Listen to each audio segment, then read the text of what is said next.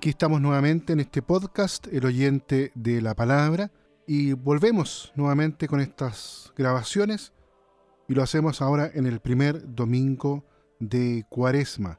Tuvimos todo, hicimos una pausa ahora en el verano y retomamos en este tiempo privilegiado que la iglesia nos regala la liturgia para poder juntos al ir meditando y reflexionando la palabra de Jesús, eh, con él entonces introducirnos en su misterio pascual. Este primer domingo de Cuaresma yo los quiero invitar para que podamos reflexionar el Evangelio de San Mateo, ahí en el capítulo 4, los primeros 11 versículos, y que tienen que, es un texto muy conocido por todos, se trata de las tentaciones de Jesús.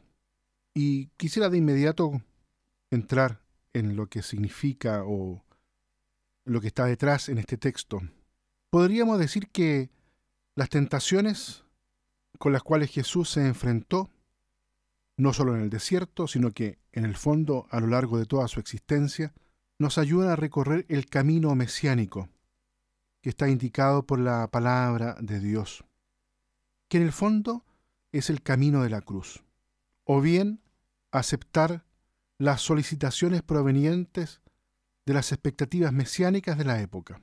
Y en el caso de las tentaciones, estas solicitudes son tres. La de la revolución y el poder, es decir, el mesianismo celota, la del mesianismo restaurador, político o religioso, y la del mesianismo convincente, es decir, acompañado de signos espectaculares. Jesús rechazó enérgicamente las tres sugerencias, renunciando a utilizar el procedimiento del poder, del prestigio o de los milagros a toda costa. Sobre esto no hay ninguna duda. Lo recuerda también el Evangelio de Juan. A la misma conclusión nos llevan también los numerosos pasajes en los que Jesús se dirige a los discípulos recordando que a él y a sus seguidores no les conviene ser servidos, sino más bien servir. Este rechazo constante del poder y de cuánto se le parece, no es posible minimizarlo ni discutirlo. Está, yo diría, demasiado subrayado en el Evangelio. Por otra parte, los tres Evangelios sinópticos relacionan de modo estrecho la tentación de Jesús con su bautismo. Es una conexión llena de significado. Primero, en respuesta al bautismo, Jesús inicia la vuelta al desierto, es decir, a una existencia en la cual se vive continuamente enfrentado con Satanás y al mismo tiempo el encuentro de la ayuda de Dios. Segundo, colocado al principio del Evangelio, las tentaciones, los tres Evangelios están al inicio, que de algún modo hace como, por así decirlo, de prólogo, la experiencia del desierto se presenta no sólo como el primer acto público de Jesús, sino como el marco dentro del cual se desarrollará todo su ministerio, como la escena en la cual se representará también el resto del drama. Y tercero, el espíritu dado en el bautismo no aparta a Jesús de la historia y de su ambigüedad. Al contrario, le sitúa dentro de la historia y de la lucha que en ella se libra. Las tres citas del Deuteronomio que marcan el ritmo del relato nos recuerdan claramente las tentaciones de Israel en el desierto. Las tentaciones de Jesús coinciden con las de Israel. La tentación de concebir la esperanza como bienestar y de establecer correspondencia entre la esperanza mesiánica y el esplendor del reino de David. Es una tentación que está siempre al acecho.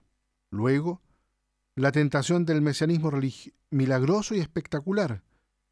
Israel ha pretendido demasiadas veces que Dios intervenga de manera manifiesta y terminante con su poder.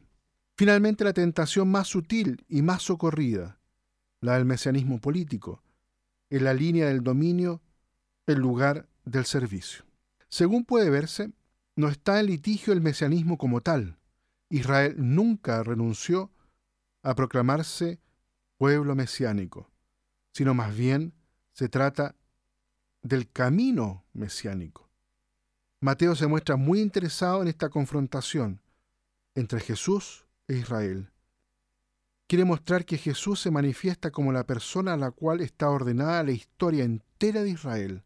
Él es el cumplimiento de Israel. El Señor padeció sus mismas tentaciones, pero a diferencia del pueblo de Israel, las superó. Por lo tanto, Jesús es el verdadero y auténtico Israel. Me parece, queridos amigos, hermanos, que con este primer domingo de cuaresma, con este texto, que como lo decíamos recién, nos muestra un pórtico, el de las tentaciones de Jesús, nos damos cuenta que es posible, en realidad, en la fuerza del Señor, vencer las tentaciones. Y que en el fondo, al igual que en la vida de Jesús, en nosotros van a estar presentes durante toda nuestra existencia. Lo importante no solo es, es poder responder, sino que busquemos la respuesta, o mejor dicho, la solución a la tentación, tal como la resolvió el mismo Jesús. Es decir, un anclaje profundamente, yo diría en primer lugar, en la Sagrada Escritura. El Señor responde desde la Escritura. Está escrito, dice, el hombre no vive solamente de pan, sino que toda palabra que sale de la boca de Dios. Por eso, creo que en esta insistencia que hacemos en el tiempo de la cuaresma, de poder de verdad guardar la palabra del Señor en el corazón es para poder configurarnos como Él, de poder cada vez más ser semejantes a Él y poder también, así como Él venció la tentación, también nosotros en Él, porque hemos guardado su palabra, también vencer la tentación, a no dejarnos omnubilar por estas, estos cantos, ¿cierto?, que vienen desde el mundo y que nos invitan y que nos pueden seducir y muchas veces de modo muy sutil, muy sutil. Si ustedes se dan cuenta, aquí el antagonismo no está entre la tentación o Dios. El diablo en el sentido es muy sutil, sino que más bien busca corromper al hombre desde dentro en algo que, que está muy arraigado muchas veces en el corazón, que tiene que ver con el poder, con la gloria personal, como diciendo, mira, si esto te va a ayudar a ti para mayor gloria de Dios, pero en el fondo se trata solo de una búsqueda personal. Por eso, queridos hermanos, en este primer domingo de Cuaresma, yo los quiero invitar para que en este podcast del oyente de la palabra, para que también nosotros estemos atentos y podamos también defendernos con las mismas armas de Jesús. Y en este domingo yo los invito a que podamos guardar la palabra del Señor en el corazón, tal como lo hizo la Virgen, para que así entonces podamos tener y salir victoriosos en, nuestra, en la tentación que a nosotros nos toca vivir en este día. Quiero dejar hasta aquí la reflexión y invitarlos entonces a hacer de la lectura del Evangelio el alma de nuestra vida, el alimento de nuestra vida, para que así entonces podamos junto al Señor, podamos salir victoriosos en todas las luchas que nos toca vivir en lo cotidiano de nuestra existencia. Que Dios los bendiga a todos y a cada uno.